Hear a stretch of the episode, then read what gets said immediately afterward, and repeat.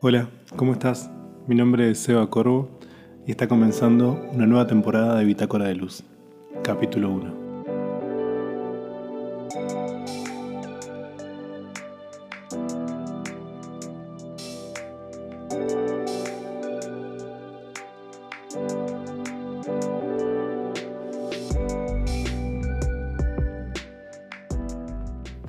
Socializar el conocimiento. En la mayoría de los casos los profesionales eligen pensar muy bien antes de compartir o no su conocimiento. Es cierto que el aprendizaje del conocimiento tiene un valor y existe un precio a pagar por cada aprendizaje. Y no me refiero solamente a un valor en dinero. Me refiero también al valor del tiempo que se dedica. Es muy importante entender que el conocimiento se accede cuando le dedicamos determinada cantidad de tiempo y determinada calidad de tiempo. Es común que muchos piensen que pasar el conocimiento puede ser peligroso, puede ser algo que nos debilite o que nos, nos haga sentir un poquito menos que el otro. Y ese sentimiento de sentirte inferior eh, no necesariamente quiere decir que esté mal. Lo que sí quiere decir es que es un código que tienes que aprender ¿O no les pasa a aquellos que ya tienen más de 30, como es mi caso, que estoy con 33 años en este año 2022? ¿No les pasa de que antes cuando hablaban de determinado tema espiritual, de energías, de experiencias, lo miraban como un loco o incluso ni se atrevían a hablar de algún tema? Bueno, ahora como que todo cambió muchísimo y se puede hablar mucho más de una forma abierta, en círculos de confianza donde todos te miran y dicen, ah, yo también siento algo parecido y viví algo parecido.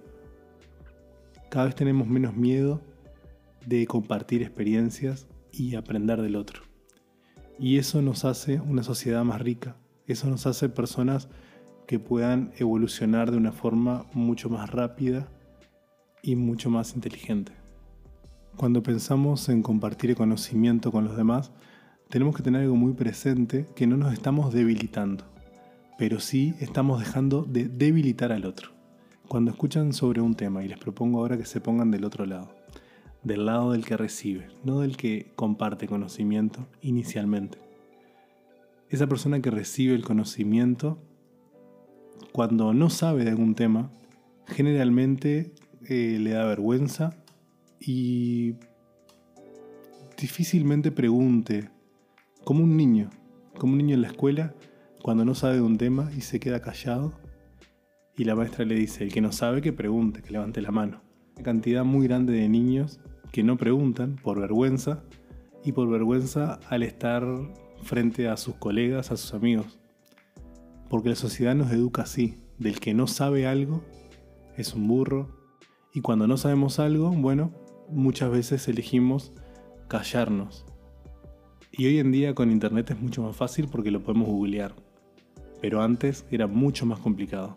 Creo que también eso tiene parte en esa evolución del conocimiento y en esa investigación, la cual agradezco de que las herramientas estén cada vez al alcance de todos. Por eso, socializar el conocimiento es algo muy importante, así como socializar el arte, socializar todo ese lenguaje que nos hace ricos y que nos hace compartir.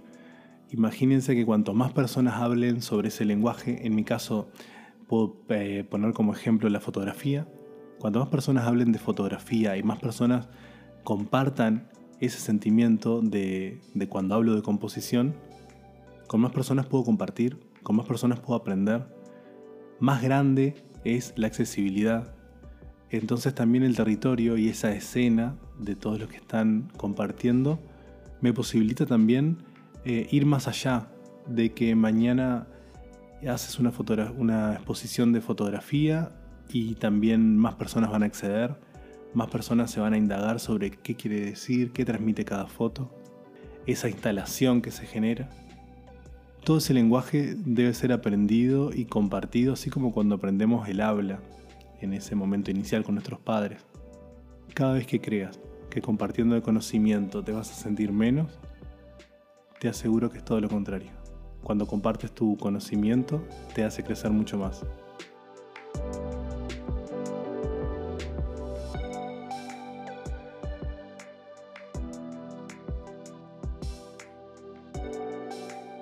En este nuevo formato de Bitácora de Luz no habrá tanto corte, será una charla más directa y hablaremos de temas así, como este, temas que se alejen un poco más de la fotografía y sean de interés de todos nosotros. Que estén bien y gracias por estar acá.